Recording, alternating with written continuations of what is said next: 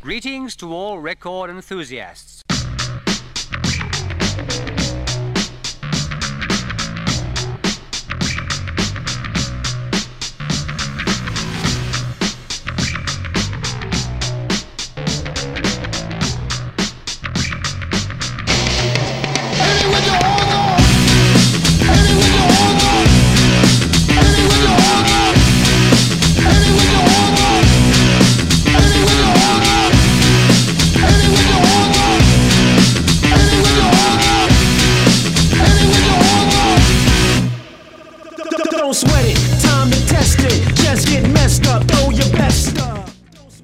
Halo, halo, willkommen al debate de mi Bundesliga, donde todas las semanas nos juntamos a analizar y discutir todo lo correspondiente al fútbol alemán. Esta semana es una semana especial porque venimos de un deadline day, como se le dice en Europa. Ya vamos a estar discutiendo mucho de eso y además sigue la Bundesliga, sigue el fútbol alemán y tenemos parón de fecha FIFA, es algo que también vamos a hablar. Pero primero, primero, primero, voy a ir a presentar a mis compañeros, a mis habituales compañeros, ya no hay sorpresa. Me vengo aquí nomás, aquí cerquita, y los saludo a mi querido Tomás ¿Cómo va, Tommy? Bueno, sorpresa, tampoco. O sea, nos gustaría ser Fabricio Romano, pero bueno, tratamos de hacer lo mejor que podemos. Somos mejores, somos mejores. sí, nos falta una central de información y unos cuantos millones de apoyo, pero bueno. después del programa dejaremos la cuenta del banco para todos aquellos que nos quieran ayudar. hola José, hola Blas, ya aprovecho para saludar porque ya nos cortaron la sorpresa. Y bueno, uno de los temas justamente se da la selección alemana, la nueva y renovada selección alemana que abre la era de Hansi Flick con una fecha FIFA en la cual comenzará a todo dar rumbo a Qatar. Así que estamos hablando un poco de eso, de los nuevos convocados y qué podemos ver de, de Let's entrenador del Bayern Múnich en la nueva Mannschaft. Así es, se viene el debut de Hansi Flick. En breves, en breves, pero primero tengo que ir a presentar a mi querido Blas Díaz, arroba Blas Díaz. Que espero que no te ofendas porque siempre es una sorpresa tenerte a ti. qué recibimiento, qué recibimiento. Y me recibes mucho más cálido que en otras ocasiones. ¿eh? Y bueno, vieron que yo, ustedes me critican, pero los mismos al fin y al cabo. Sí, sí. Yo no sé si quiero ser Fabricio Romano. Yo, la verdad, que con el sueldo de Fabricio me conformo. no hace falta los contactos ni nada. Pero bueno, yo traigo lo habitual, repasito de la jornada. Eh, nos vamos al parón y mi querido Wolfsburg sigue líder. No sé hasta cuánto tiempo seguirá siendo mi querido. Y el Bayern parece que por fin despierta, mientras que el Dortmund así un poco a las trabas va sumando puntos, pero bueno, lo iremos viendo ahora dentro de un poquito. Así es, así es. No podemos dejar de hablar de esta Bundesliga, que es una Bundesliga muy pareja y que empezó como loca porque tuvimos resultados con muchísimos goles el último fin de semana y desde que comenzó la liga seguimos teniendo resultados locos. Mi nombre es José Ignacio Laos. A mí me toca hablar del mercado, como les decía antes, tuvimos Tilland Day. Vamos a estar repasando un par de cositas que nos dejaron los últimos días de mercado y obviamente de todo el tiempo que duró justamente el mercado de verano en Europa en la Bundesliga. Ahora sin más, subimos, subimos el volumen de la música y ya nos vamos a discutir en este nuevo debate de mi Bundesliga.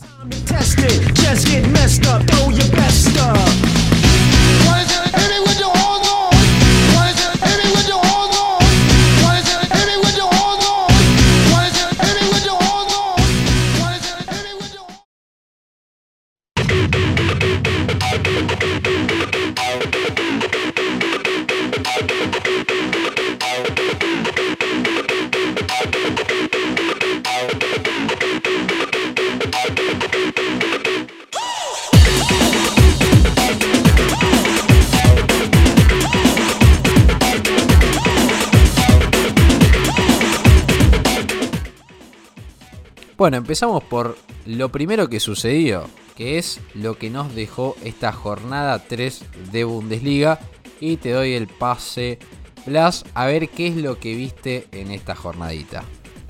A ver, mi trabajo es verlo un poco todo y supongo también el trabajo de todos nosotros, pero yo la verdad que había como tres partidos que sí que le he estado echando un ojo especialmente y el primero de todos ha sido el del Bayern, que venía dejando quizá un poquito de dudas, sobre todo en defensa en, la, en el arranque de temporada, pero no, sé cómo se la arregla siempre el Bayern, que cada vez que queremos echarle algo en cara, eh, siempre saca una goleada de encima y se quita el balde y se quita el balde y nos calla la boca.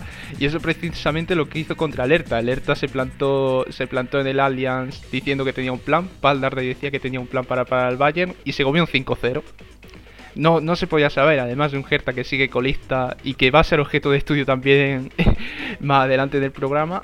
Y a destacar el hat-trick de Müller, que marcó tres golitos. Parece que ya se quiere desmarcar un poquito de Haaland ya desde el principio de la temporada en la carrera por el, por el trofeo de máximo anotador. Y también el partidazo de Musiala, que marcó y recibió una ovación bastante, bastante tronadora del Allianz. Que da un poco a entender que ya, ya no es solo jugador a futuro, sino que también es mucho presente, eh, dejando también en el banquillo a Sané, que se está tirando un poco de los pelos, eh, porque no encuentra todavía su sitio. Luego otro partido que también vi y fue el, sobre todo el de mi querido Wolfsburg, que sorprendentemente sigue líder, ¿quién lo diría? ¿Quién lo diría?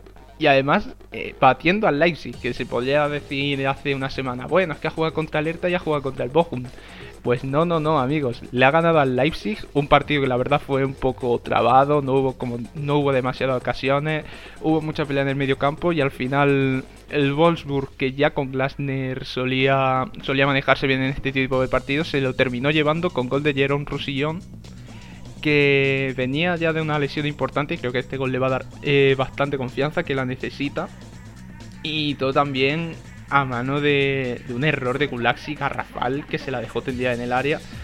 Y, y bueno, el Leipzig que no generó, Soboslai estuvo muy bien en la, en la segunda jornada, pero esta vez estuvo desaparecido. Andrés Silva eh, no generó nada, se lo comió Brooks que para que te coma John Anthony Brooks, eh, muy mal día tienes que tener.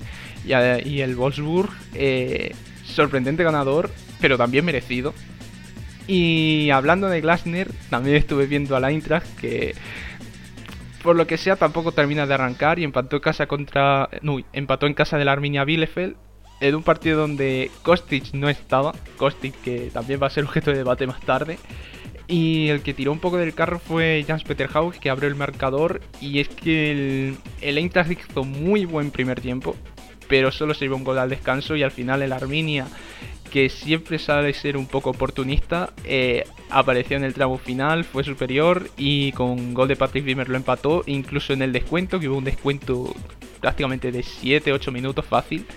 Eh, lo pudo remontar y no lo remontó. Así que Glasner sigue un poco irregular pero al menos no está tan mal como podrían estar otros. No, no arranca esa, ese equipo de revelaciones, Arminia Bielefeld no arranca, eh.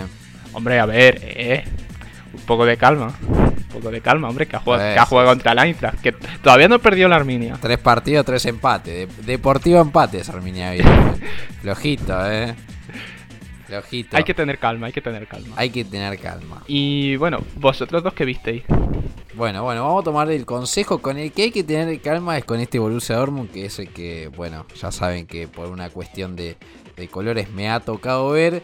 Un Borussia Dortmund que ha dejado muchísimas dudas, muchísimas dudas, que abrió el marcador con el gol de Giovanni Reina en el 49, que después lo empató Baumgartner entrando como Pedro por su casa por derecha después de que Kobe le haya salvado dos mano a mano, es decir, más que merecía la igualdad. Después Bellingham, golazo de zurda, golazo de zurda a los 8 minutos desde el empate. Y después parecía que el partido iba a rondar de nuevo en la desilusión, como nos tiene acostumbrado este equipo, porque Munas Dabur al 90 empata, empata con un, con un gol desde la pelota parada, algo a esta altura yo siempre lo digo, gol de pelota parada en los últimos minutos es de un equipo que no está trabajado, incluso semi-amateur.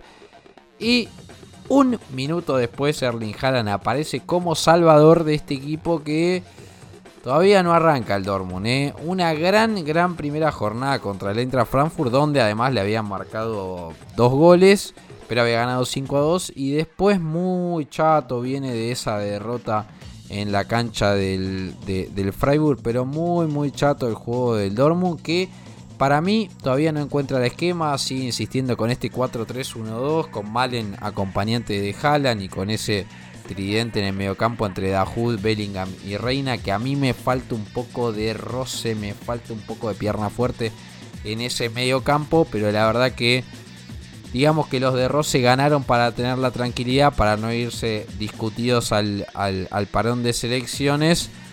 Pero la verdad que bastante flojo este Dortmund. Veremos el fin de semana, este no, el otro, a ver si la defensa la cambia con la llegada de Pongrasic, que ya vamos a estar discutiendo sobre eso.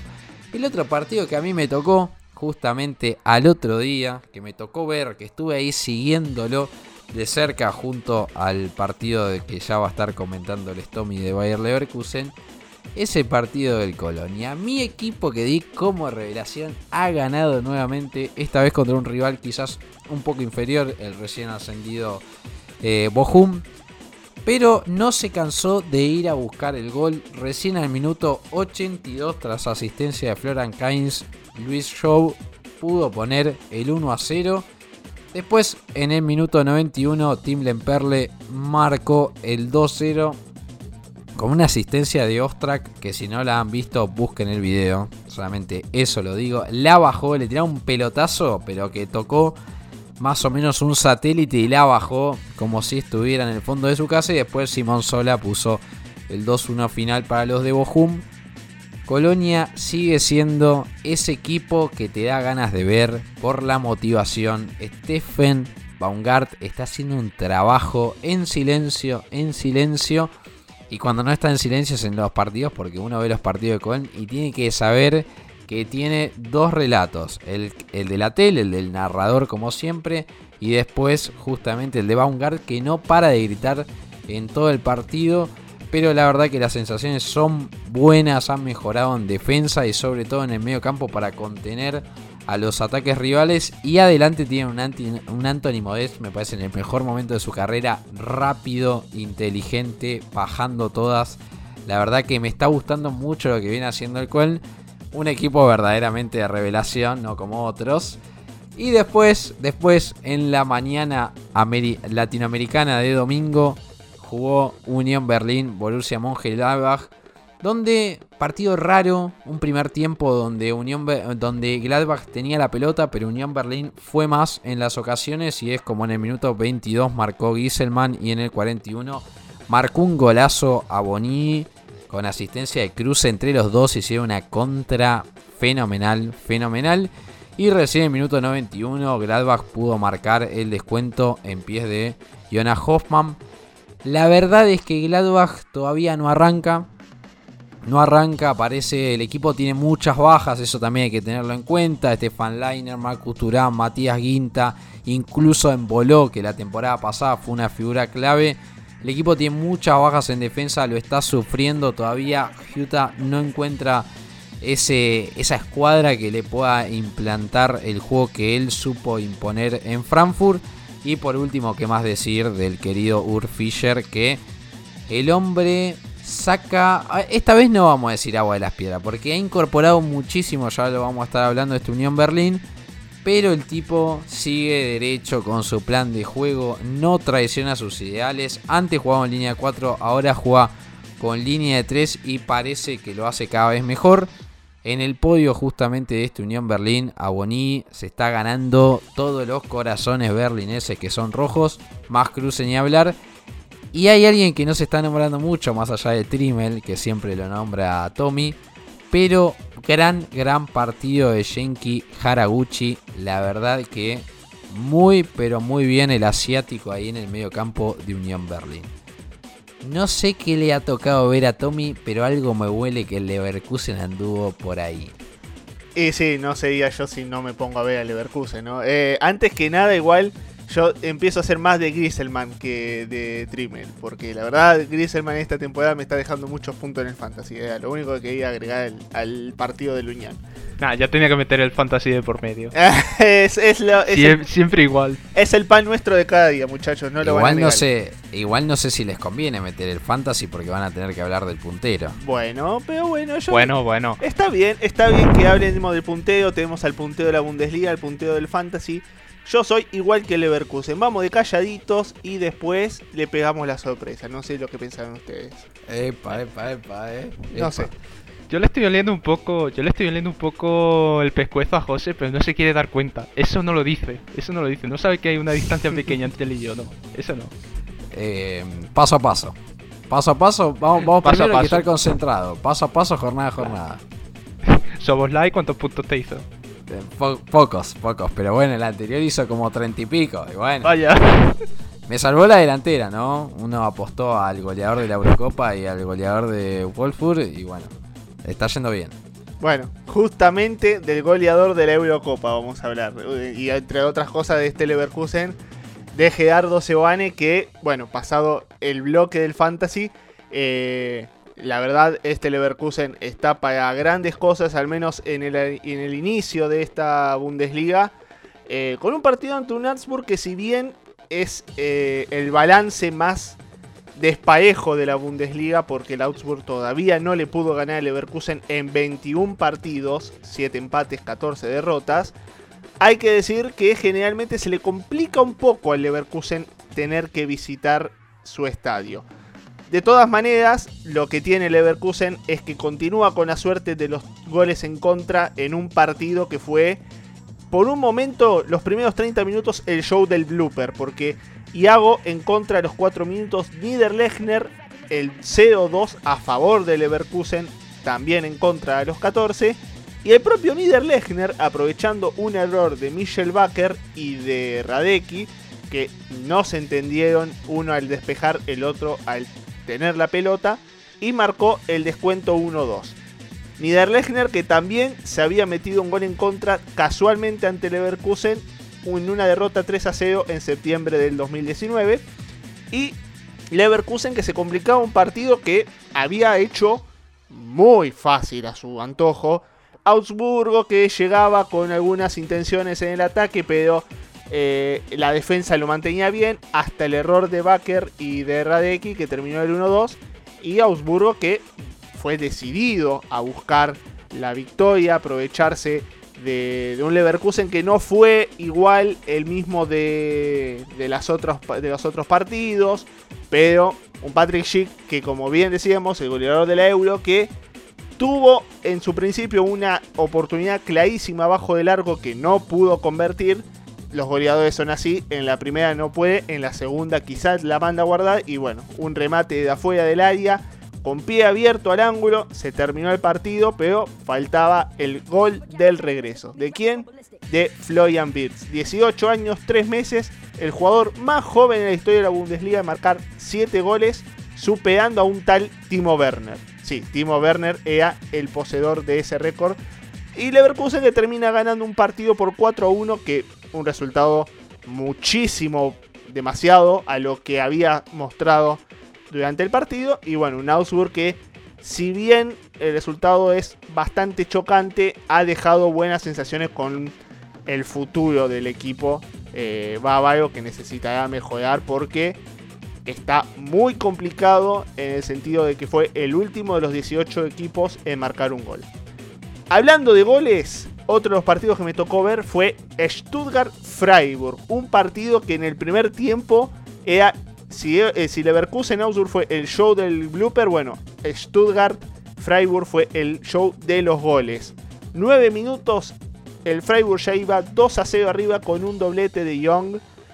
Un partido que fue totalmente de ida y vuelta. De hecho, cuando parecía mejorar, parecía acomodarse el equipo de los suavos, apareció otra vez Freiburg con uno de los grandes delanteros predilectos míos, como es Lucas Hola, que terminó defendiendo un 3 a 0 a la media hora de juego y uno dice que el partido estaba totalmente liquidado.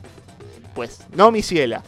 Apareció Mavro Panos a los 45 para no solamente dar un descuento, sino que para darle la apertura a otro ataque que terminó definiendo Hamadi Al-Hadoui, uno de los elegidos míos en el Fantasy, volveré a decirlo gracias a José. Gracias. Gracias, gracias, la verdad que tengo que agradecerlo. Y el partido se puso 3 a 2, con todo un segundo tiempo por delante. Sin embargo, el Stuttgart comenzó mejor, pero empezó a fallar las oportunidades. Christian Streich apeló a los cambios, empezó un poco a la rotación. Y si bien hubo chances para terminar la historia o para lograr el empate, no se logró cambiar el resultado. De hecho, Stuttgart pagó peor la búsqueda del encuentro porque Mavropano salió lesionado. Continúan los problemas de las lesiones en el Stuttgart. Y el partido terminó con la victoria del Freiburg que otra vez vuelve a ganarle 3 a 2 al Stuttgart como en el último enfrentamiento entre ambos. Y el último partido que me tocó ver fue de mis elegidos, la sorpresa, el Mainz, este Mainz de Boris Benson que sigue muy bien, muy bien, con un comienzo espectacular que tuvieron ante un Furt que también comenzó bien, pero hay que decirlo, cuando te meten dos goles en tres minutos es muy difícil darlo vuelta, es muy difícil volver a meterse en el partido. Un partido que también tuvo su cierto ida y vuelta entre ambos, pero cuando se puso en ventaja el Mainz, el partido volvió a caerse para los del Trébol. Y a pesar que en el segundo tiempo el sustituto Jamie Lewing, que reemplazó a Julian Green después de la hora de juego, empezó a tener una especie de impacto inmediato, tuvo un par de ocasiones, le dio más vitalidad al ataque, no pudo conseguir al menos el gol del descuento, un gol como para apurarlo a los carnavaleros. Y después Boes Benson hizo los cambios, se le tiraron Lukoki Salai, que fueron quienes anotaron los primeros dos goles. Y recién salido del banco, Kevin Stuttgart definió la historia con un 3 a 0 que en su casa volvieron a festejar. Hasta ahí todo lo que me tocó ver en esta Bundesliga con estos tres partidos y un Furt que todavía no ha conseguido un punto en esta Bundesliga. Bueno. Bueno, sí, sí lo consiguió. Lo tuve que conseguir contra el Bielefeld. Encima. Para que luego venga José a tirarme el balde. Sí, sí, sí. sí, sí. Muy bien, muy bien, Blas estuvo atento. No lo ha conseguido de visitante. Bueno, creo que el Furt aún no ha ganado de local en su historia en Bundesliga. Entonces, lo tiene complicado. Sí, sí, sí. veamos cómo, cómo sigue esto. Creo que hicimos un gran análisis de la fecha. Es momento de que cada uno de ustedes saque la conclusión de cuál fue el mejor equipo de esta jornada 3 de Bundesliga. Nos gustaría que nos comenten, por ejemplo, en iBox. Pero llega el momento de pasar al siguiente tema. Se viene el tema más calentito de las últimas horas. Así que vamos a unos anuncios y ya venimos con más debate de mi Bundesliga.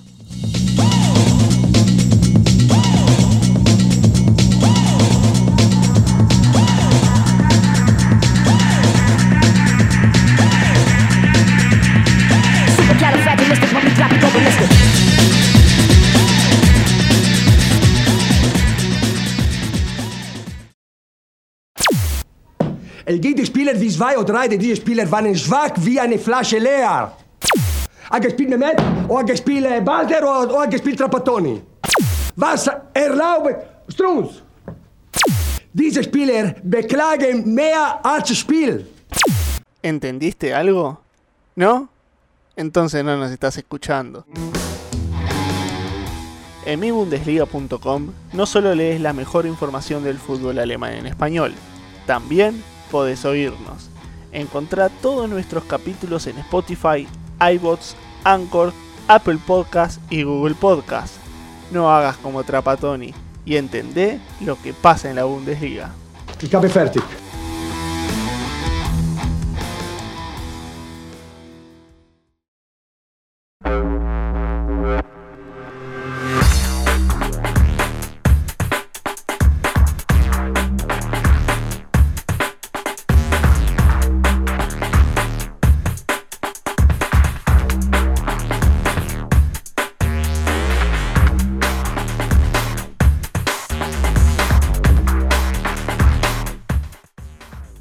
Pasó el mercado de verano de Europa.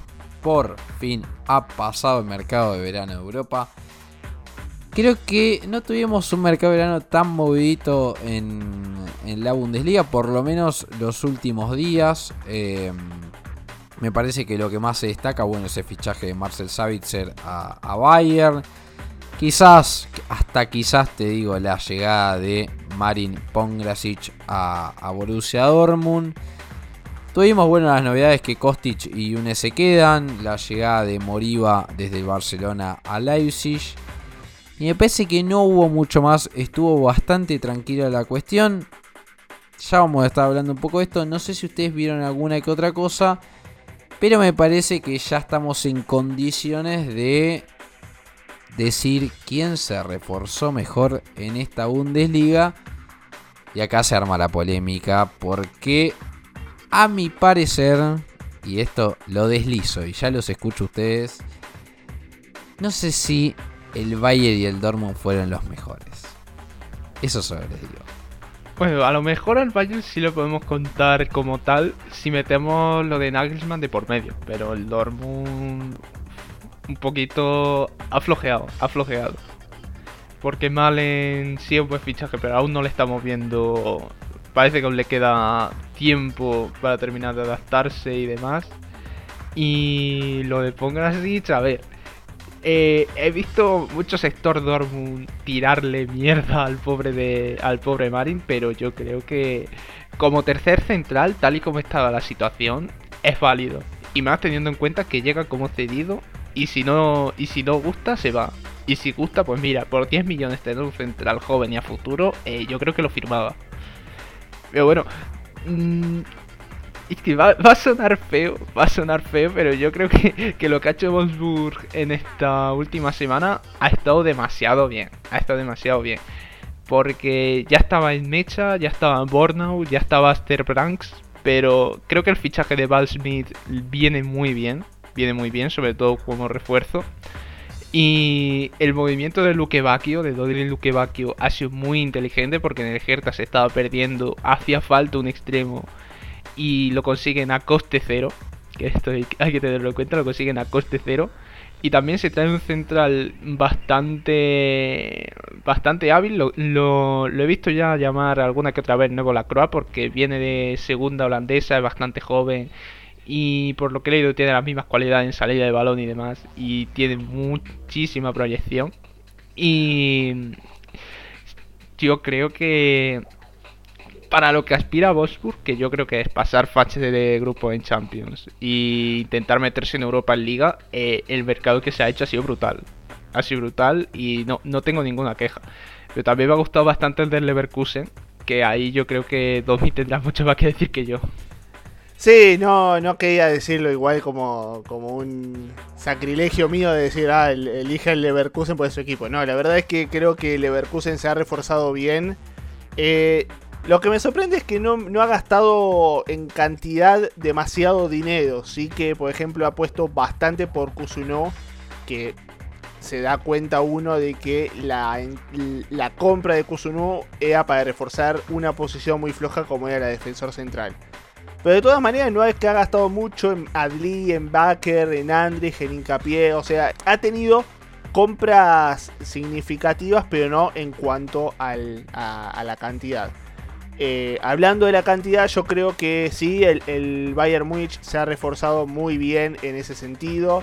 Sacándolo de Upamecano, la verdad es que ha tenido las compras certeras en los lugares que necesitaba. Ha vendido muy bien el Borussia Dortmund es como que me hubiese gustado la contratación de Hudson Odoi. Me parece que era la frutilla del postre para el Borussia Dortmund. Es como que en ese sentido, después de todo lo, también lo que se ha hablado con el tema de, de eh, con el tema de la Croa, me parece que podría haber tenido otro final un poco más aceptable el Borussia Dortmund con todo lo que fue este mercado de pases, pero yo creo que si tuviera que hacer un podio sería el Bayern, el Leverkusen y yo no dejaría fuera, más allá de la inmensa cantidad y que la cantidad a veces no tiene que ver con la calidad, yo no dejo fuera el Unión Berlín. Me parece que Unión Berlín se ha reforzado conciencia de que tiene que jugar tres campeonatos y de que no está adaptado a jugar tres campeonatos.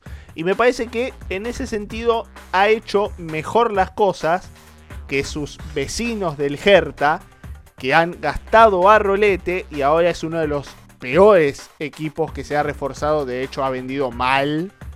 Y Unión Berlín con poco ha sacado a Bonici que sigue marcando goles, ha, tenido buenas contrataciones de jugadores como Stunali, como Shipka, como Bolsamer. Me parece que eh, el Unión Berlín tiene muy buen, tiene un extenso plantel, pero también tiene como una cierta calidad que para que sea Unión Berlín no está bastante mal. Para mí, el Unión Berlín hay que ponerlo en el podio de los que mejores contrataron.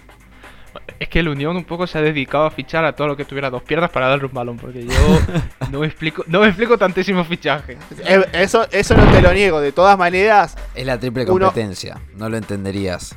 Uno ve los nombres y dice, bueno, ficharon a todo lo que se movía, pero también han puesto mucho han puesto mucho en el radar los nombres y la calidad de cada uno de ellos. Sí, sí, yo creo que ficharon mucho a muy bajo, muy bajo costo. Piensen que el Unión Berlín trajo, pero a tantísimos jugadores, más de 10 refuerzos y ha gastado casi 14 millones de euros.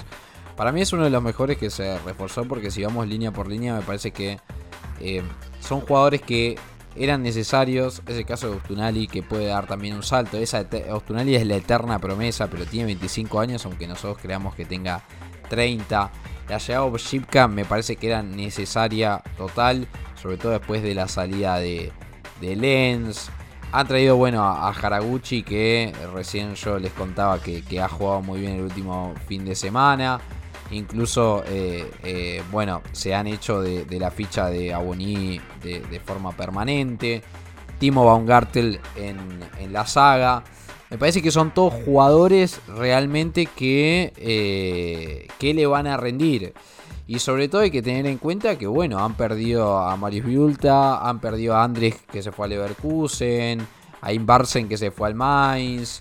Eh, han perdido algunos jugadores. Y si nosotros vamos a balance de transferencias, solamente tuvieron que pagar, tienen un déficit de 5,3 millones de euros. Es demasiado poco. Veremos después cómo hace Ur con todas esas fichas, porque tiene un plantel enorme para una triple competencia, pero me parece que lo hicieron priorizando justamente que se queden en primera.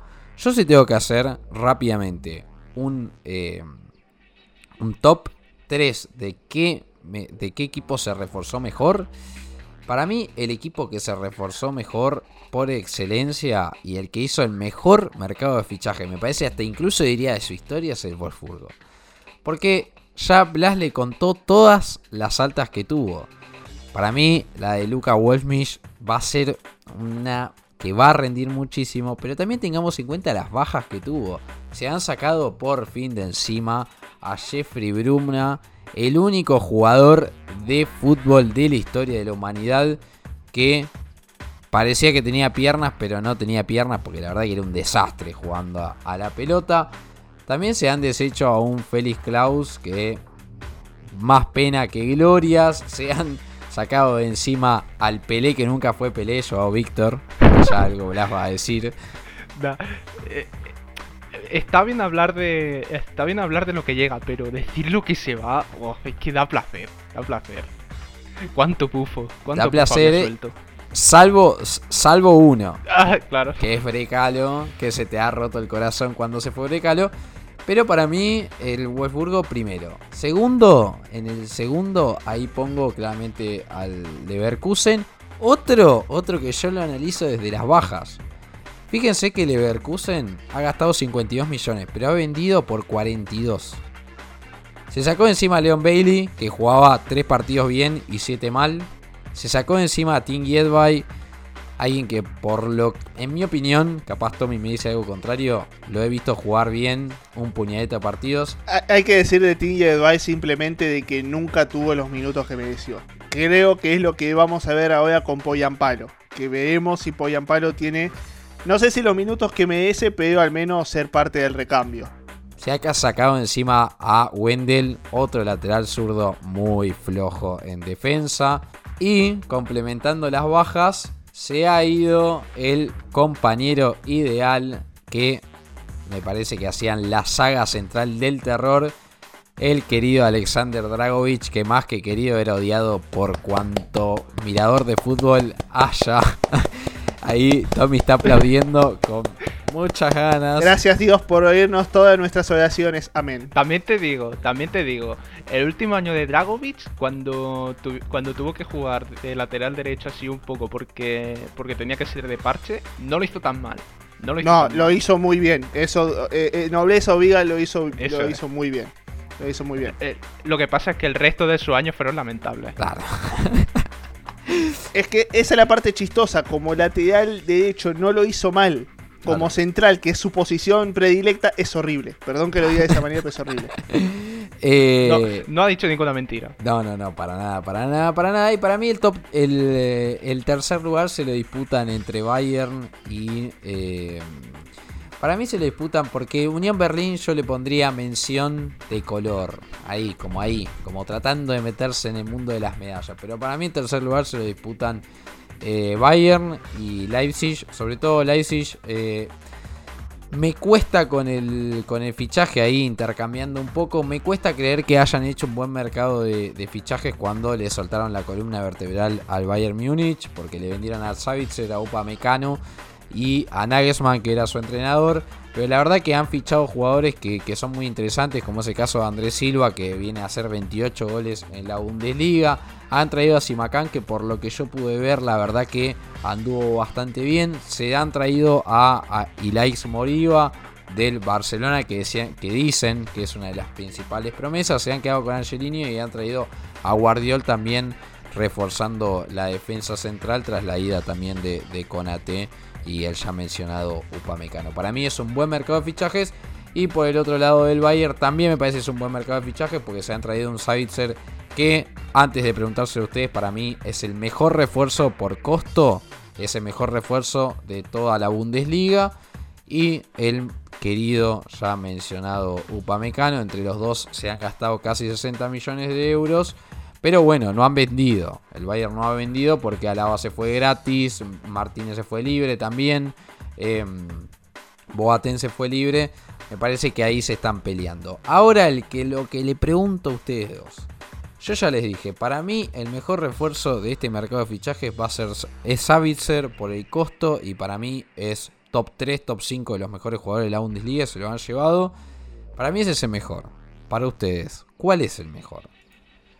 Está bastante difícil. La verdad es que en compras no, hemos visto que no le, han, no le han hecho asco a nada. A diferencia del, mercado de pases anterior, este se han, han lucrado muy bien los equipos alemanes y se han, dentro de todo, se han manejado con cautela, pero han gastado lo suyo. Creo que todos, al menos en, en, la parte alta de la tabla, han hecho una contratación pesada mayor a 15 o 20 millones con lo cual habla un poco también de, a pesar de todo, que los clubes han tenido con qué gastar. Savitzer, estoy entre Savitzer y Andrés Silva. Andrés Silva creo que todavía le falta el toque final, pero para mí es, la, es una gran contratación de Leipzig. Eh, a comparación de, lo que, de lo que podía encontrar en la delantera, la verdad es una gran contratación. Encima sacándosela a un rival de Europa como era el Eintracht. Pero la de Savitzer también lo que tiene es, la parte monetaria. Conseguir a un jugador de su clase por 15 millones es una ganga, sea Bayern Múnich o sea hasta el propio Unión Berlín o sea el Ingolstadt. La verdad es que 15 millones por alguien como Savitzer es un, gran negocio para el Bayern Múnich. Y, qué mejor que tener a alguien que es fanático de tu club en el equipo. Así que para mí entre ellos dos está, no me puedo decidir por uno. Eh, para mí en calidad es Andrés Silva, pero en lo monetario Savitzer se lleva el oro. Bueno, pues yo concuerdo un poco con Tommy en el tema de Savitzer porque mm, creo que el Bayern necesitaba en cierto modo un jugador como él eh, con su polivalencia, porque ya no solo va a ser un recambio de calidad para Kimi Goretzka, que ya en el banquillo está Toliso, que Toliso casi se va, y estaba Cuisant que también se iba a ir y estuvo a punto de irse. Y ninguno tenía la calidad como para hacerse con un sitio fijo. Y tener a Savitzer ahí da mucha confianza. Y también en ocasiones puntuales, por ejemplo, donde falla un extremo, eh, Savitzer te cumple muy bien en esa función, al igual que de media punta. Entonces, por esa polivalencia, es un jugador que eh, va a servir muchísimo al Bayern. Luego, si le subimos que ya conoce a Nagelsmann de estos años en el Leipzig y que ha venido por un precio que era una ganga, que era una auténtica ganga, porque 15 millones eh, podría haberlo pagado casi cualquier club de Europa si se hubiera si se lo hubiera propuesto. Eh, yo creo que por calidad precio eh, no se puede debatir que el mejor que el, no se puede debatir que el mejor fichaje no sea el de Savitzer. Y bueno, con eso creo que ya veremos, ya veremos cómo, cómo van a resultar los fichajes. Por eso es que nos parece muy precipitado decir este se reforzó mejor, este se reforzó peor, porque ya estuvimos medio analizando un poco qué ha comprado cada uno. Ya veremos cómo funcionan estos refuerzos, pero llega el momento de ir a otros anuncios e irnos al último tema de este debate de mi Bundesliga.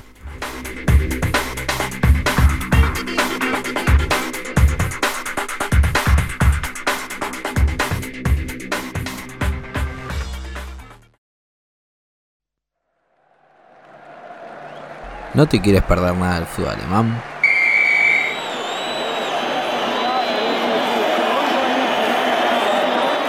Tenemos tu solución.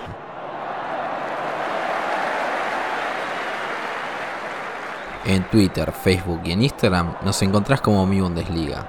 ¿Con eso no te alcanza? Suscríbete a nuestro canal de Telegram encontrando el link en las redes sociales mencionadas. Ahora sí, que Manuel Neuer envidiaría tu capacidad para anticipar no a la pelota, sino a la noticia.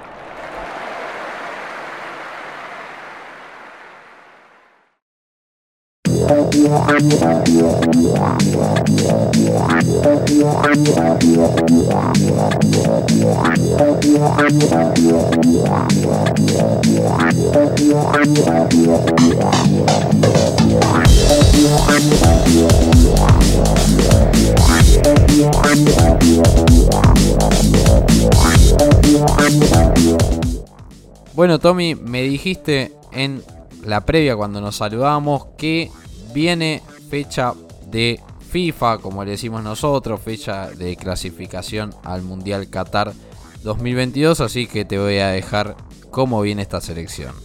Bueno, una selección que después de la era Joaquín Leu, tras 15 años, vuelve a cambiar de entrenador y ha sido con Hansi Flick, que ha sido el que ha llevado al Bayern a ganar el Sextete.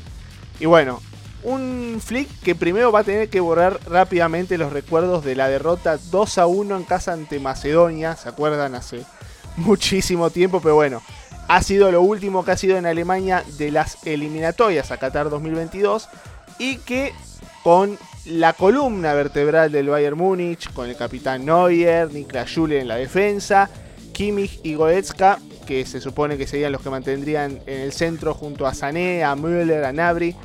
Un Bayern que, como bien decía Mataus, eh, si el Bayern está en la selección le va bien, veremos cómo se le da Flick. Y que probablemente también lo tenga a Musiala entre los expectantes jugadores allí como alternativas. Es cierto que con tres partidos en una semana, recordemos que tendrá que jugar Alemania ante Liechtenstein el 2 de septiembre, es decir, el próximo jueves. Después el domingo ante el primer grupo que es Armenia y van a cerrar el martes, perdón, el miércoles ante Islandia, eh, quizá el partido más complicado de los tres. Esta selección que tendrá que mostrar una nueva cara, otra imagen después de lo que ha sido justamente el, andar medio turbulento en las eliminatorias, la Eurocopa, y que ya también se ha revitalizado con varias novedades como Riddle Baku, como Nico Schlotterbeck, David Raun, Kaim Aldemi, que también ha sido parte de, la Eurocopa Sub-21 y que yo pienso que sumando las, las titularidades ya sabidas, por ejemplo la de eh, Thomas Müller que volverá a ser parte de esta selección como todos lo sabemos, vemos cómo se le da a Flick en este inicio de su etapa en la National Mannschaft. A mí en general me parece que la lista está bastante equilibrada y me gusta que haya oportunidades para gente joven. Riddle Baku se la merecía. Eh, David Round había hecho un muy buen Europeo Sub-21 y también un buen arranque de temporada con el Hoffenheim.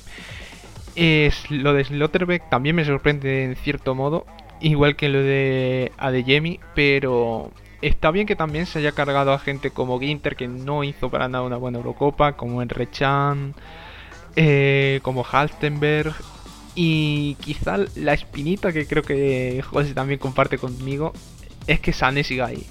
Porque Sané estuvo muy cerca de quedarse fuera.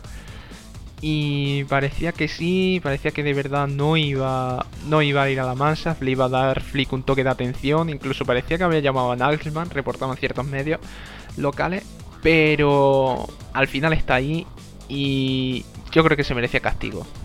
Coincido con Blas completamente y al que injustamente han sacado es a Lucas en Mecha porque viene de ser el goleador del europeo sub-21, viene de ser el mejor jugador de esa selección y llevas a un Leroy Sané que está siendo suplente en el Bayern y que incluso está siendo suplente por detrás de Jamal Musiala que no juega en su puesto, pero que es mucho más inteligente para jugar que este Sané que como yo siempre lo digo desde que llegó a Bayern no se saca el balde para la cabeza porque no puede, no puede tomar una decisión bien.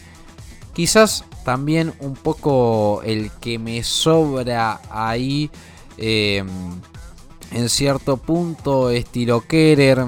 A mí es un jugador que no me gusta demasiado. Es cierto que quizás eh, Flick le da le da otro, otro sentido a su convocatoria porque es un poco más de su gusto, incluso en algún momento sonó para el Bayern cuando él lo dirigía, pero a mí me parece que estamos ya viendo un equipo que ya es distinto, incluso desde el punto de vista de los delanteros. Eh, tenemos bueno a un Thomas Müller ya más asentado, Leroy Sané también es un delantero, vuelve Marco Royce que para mí por más de que últimamente viene jugando más de mediocampista, es un delantero.